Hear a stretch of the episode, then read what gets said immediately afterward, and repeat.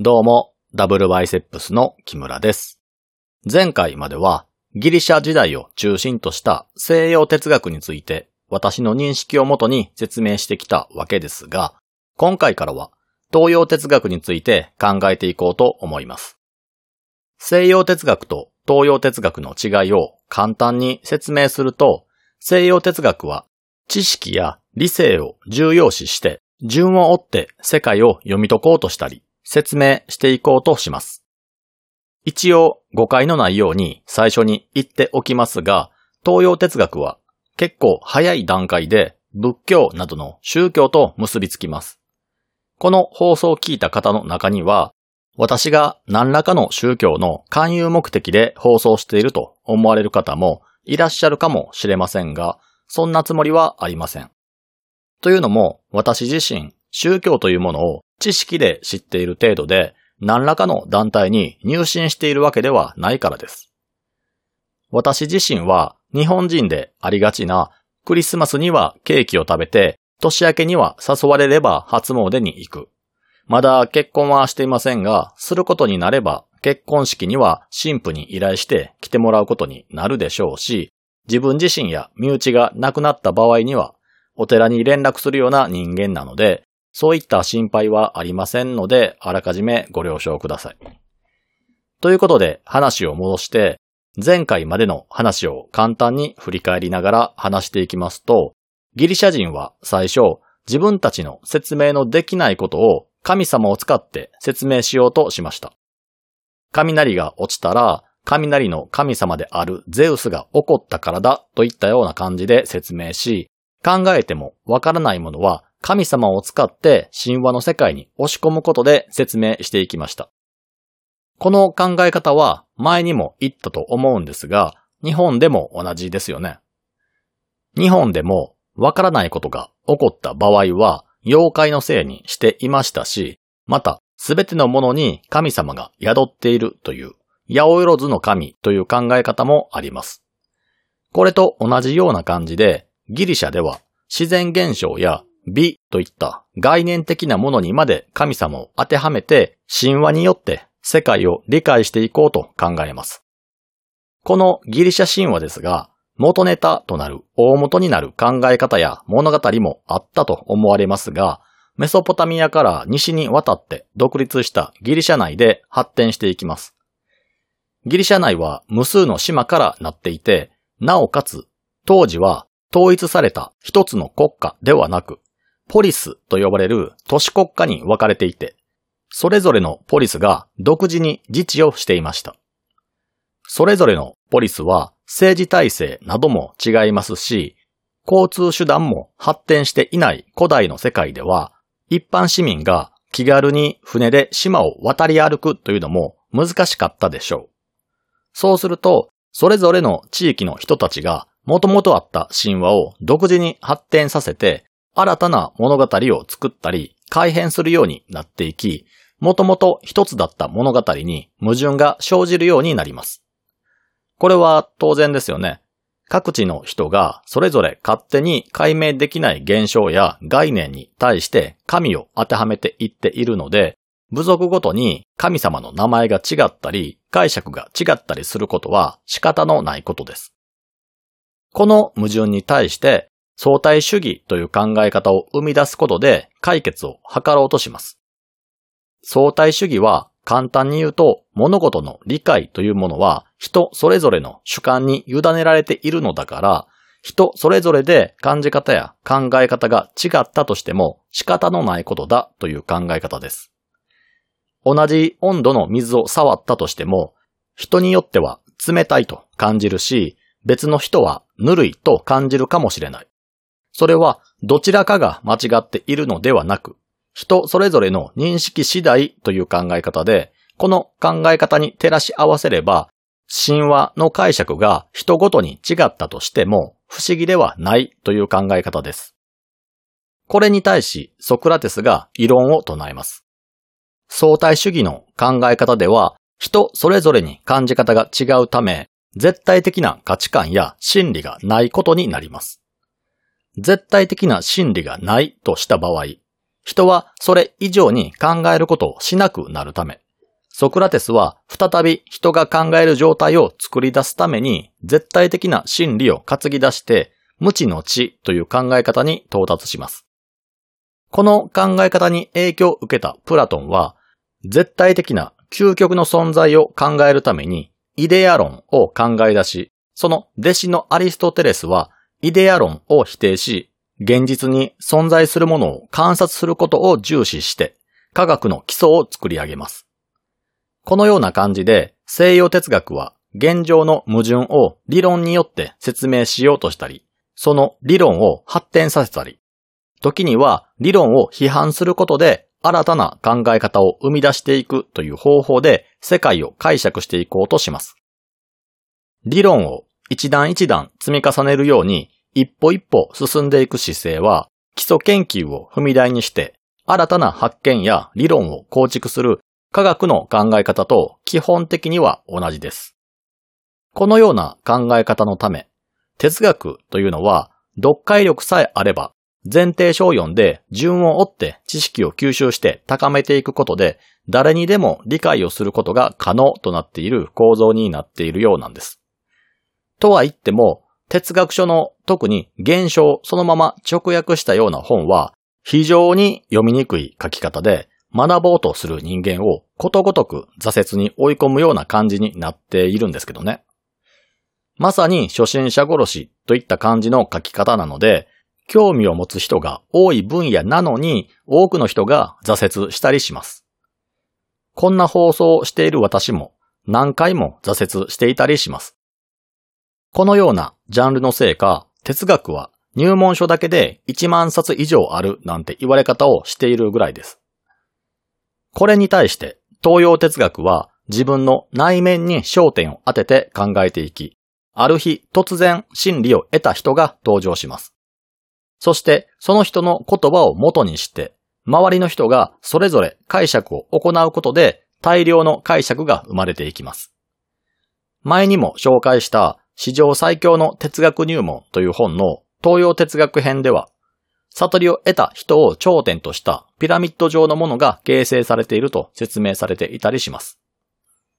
西洋哲学との違いを他にも出してみると、西洋哲学は自分の外側にある世界や仕組みについて土妻を合わせるための理論や解釈が生まれ、それを踏み台にする形で新たな理論が生まれていきます。これをひたすら繰り返して究極である真理を追求するために試行錯誤するわけですが、その一方で東洋哲学は自分の内面に焦点を当てて考察を始め、ある日突然真理を得たと主張する人が登場します。そしてその真理を得た人がまだ真理を得ていない人たちに真理とは何なのかということを解説していき、それを聞いた人たちがその教えに対する解釈本を出していきます。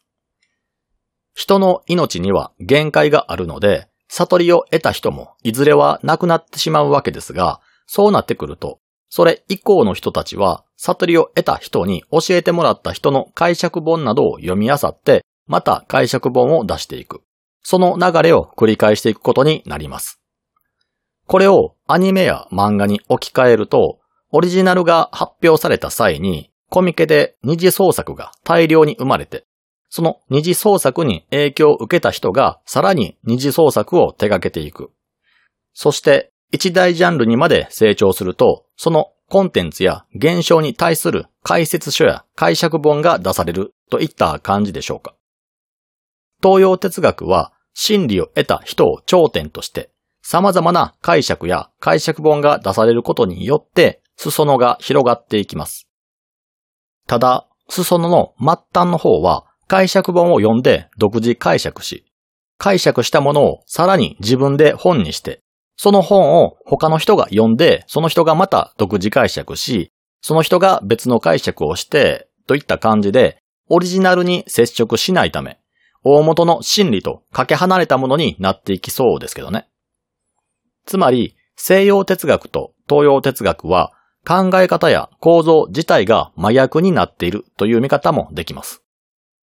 西洋哲学が無知の状態から順に知識を積み重ねることによって研究対象を増やしながら山頂を目指す一方で、東洋哲学はある日自分は頂上にいると宣言した人が出てきて、その人を頂点とした山が生まれるからです。また、逆という見方で言えば、西洋哲学と東洋哲学は真理についての捉え方や考え方も違います。先ほどから言っている通り、西洋哲学は理性的に考えて知識を蓄えていき、最終的に知識、理性によって真理に到達しようという考え方です。その一方で東洋哲学は真理は体験だとします。この体験という考え方はかなり斜め上な発想すぎて、論理的な考えをされる方には受け入れがたい方もいらっしゃるかもしれませんし、真理が体験と聞いてあまりピンと来ていない方もいらっしゃるとは思うので、もう少しこのことについて説明していきます。真理が体験とはどういうことかというと、体験としての真理は原則的に他人に伝えることができません。人は経験したことや体験したことを言葉を使って伝えることはできますが、それは言葉に変換された時点で別の情報となります。つまり体験そのものを伝えることはできません。言葉を尽くしたとしても、それだけでは伝えきれない部分ができてしまう。この認識が西洋哲学と決定的に違うところです。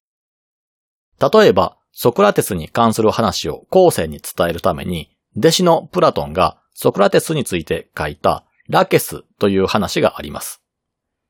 この話の中でソクラテスは有能な将軍に対し、勇気とはどのようなものなのか知っていますか？という質問をして、将軍はその質問に対し、当然知っていますよ、と答えるんです。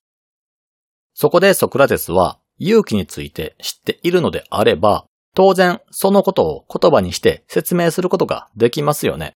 私に対して説明してくれませんか？と頼みます。その後の展開は、将軍に対してソクラテスが質問攻めにして、結局将軍は答えに詰まってしまい、勇気について知っていると思い込んでいたけれども、実は理解していなかったのではないかといった展開になります。勇気という概念とは何か？その概念は他の概念が組み合わさってできているものなのか。このような感じで物事に対して論理的なアプローチをして説明できるのかできないのかを考えていきます。このやりとりを見てもわかる通り、西洋哲学は知っているのであれば、それを言葉にして論理的に説明できるということが前提となっています。逆に言えば、西洋哲学的な考えでは、正しい説明さえできていれば、物事を理解できていることになります。それに対して東洋哲学は体験なので、同じ体験をしている人と共有することはできますが、それを言葉によって説明することはできないんです。ですから、当然言葉でどんな説明をしたとしても、それが体験を伴っていなければ、悟りを得たことにはなりません。理解しやすいように、例えば自転車に乗るときのことを考えてみましょう。自転車というのはスピードが出れば出るほど安定して転びにくくなります。そのため、転ばないように自転車に乗るコツは思い切ってペダルを力強く漕いで一定以上のスピードを出す以外にはありません。西洋哲学的な理解で言えば、自転車に乗る方法を知っている状態になるためには、すでに乗れる人にコツを聞いて論理的な解説を聞いた上でスピードを出すと転びにくいということを教えてもらえれば理解したことになります。先ほどのソクラテスの勇気に対する対話を思い出してほしいんですが、西洋哲学での理解は知識を持っていて、それをもとに他人に論理的な説明ができることが理解なので、それができる状態になったということは理解したということになります。しかし、東洋哲学の場合は違います。東洋哲学での理解は体験なので、実際に自転車に乗ったという体験を得なければ理解したことにはなりません。また、この体験というのは言葉にして説明がしにくいものなので、言葉にしなくてもいいし、それを行ったとしても、本当の意味で相手に伝えることはできません。ですから、先ほど挙げた将軍とソクラテスの勇気についての問答を思い出してほしいんですが、将軍は勇気について知っていると言っているわけで、これはある種の体験が元になって理解しているわけです。そのため、他人に本当の意味で伝えることもできないし、理解しているかどうかを確かめるためには、いろんな場面での出来事について勇気があるのかないのかを判定していくことでしか表現できないことになります。つまり、東洋哲学的な観点から見ると、この将軍は勇気について知った気になっていただけではなく、知っていたと考えることもできます。また、理論よりも体験を重視するということは、人に対して説明するときには、他の物事に例えてもいいし、時には嘘を言っても良いと考えられます。なぜ嘘が許されるのかというと、嘘を言われた本人がそれをきっかけにして理解を体験できれば良いと考えるからです。嘘の例を一つ挙げると、ミサ・ゴータミーという方についての話が有名です。詳しく知りたい方は、キサ・ゴータミーで調べてもらうと、たくさん検索結果が出てくると思います。簡単に内容を紹介すると、我が子を亡くした母親であるキサ・ゴータミーがブッダの元を訪れて、私の子供が病気なので知恵を貸してもらえませんか？と相談に来ます。抱きかかえられていた子供はどう見てもすでに亡くなっているんですが、ブッダはそのことには触れず、家族が誰も死んでいない家を見つけ、その家の庭に生えている消しを与えると病気は完治しますよ、と嘘をつきます。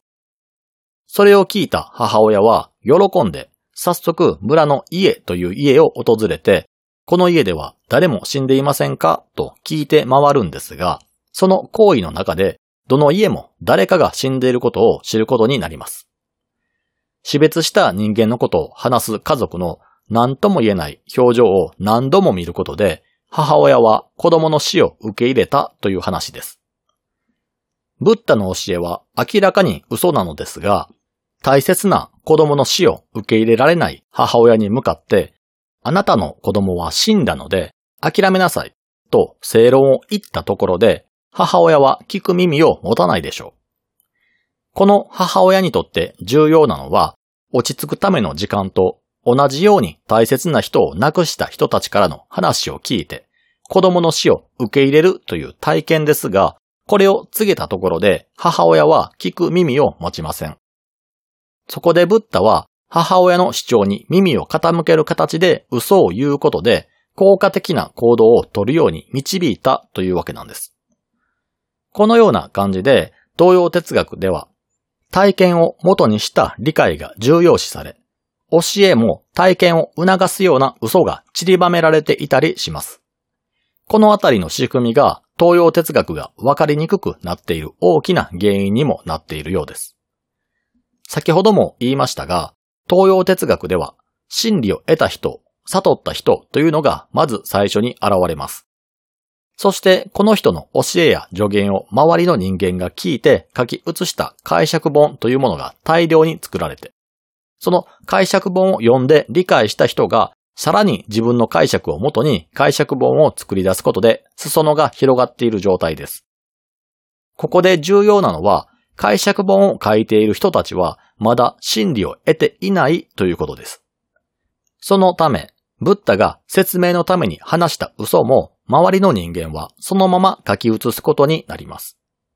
先ほどのキサー・ゴータミの例を思い出してもらってもわかりますが、この嘘は我が子を亡くし、その事実を受け入れることができない母親のためにカスタマイズされた嘘です。その状態、もしくは似たような状態の人間しか、この嘘によって体験を得るということはできないのですが、この嘘の助言も普通に解釈本に書いてあったりするそうなんです。この例の場合はまだ状況がわかりやすいので間違った解釈をしなさそうですが、こんなわかりやすいものばかりではなく、状況が想定しにくいような微妙なものも結構たくさん混じっているようです。ですので、同じような状況に陥った A さんと B さんに全く正反対のことを言っていても、それがそのまま解釈本に書かれることになり、後世の人はその解釈本を読んで独自解釈を行っていくので、さらにわけがわからなくなっていき、書かれていることの真偽や本質が理解しにくいため、西洋哲学とは違った意味で難解になっているようです。まとめると、西洋哲学は理性を重視したボトムアップ型で、前提本を読むことで大抵の人の主張は理解できるように作られています。一方で、東洋哲学は体験を重視するトップダウン型で、下に行けば行くほど解釈についての解釈といった感じで主張がぼやけていってるようなものということです。ということで次回からは何回かに分けて東洋哲学について勉強していこうと思います。それでは皆さん、さようなら。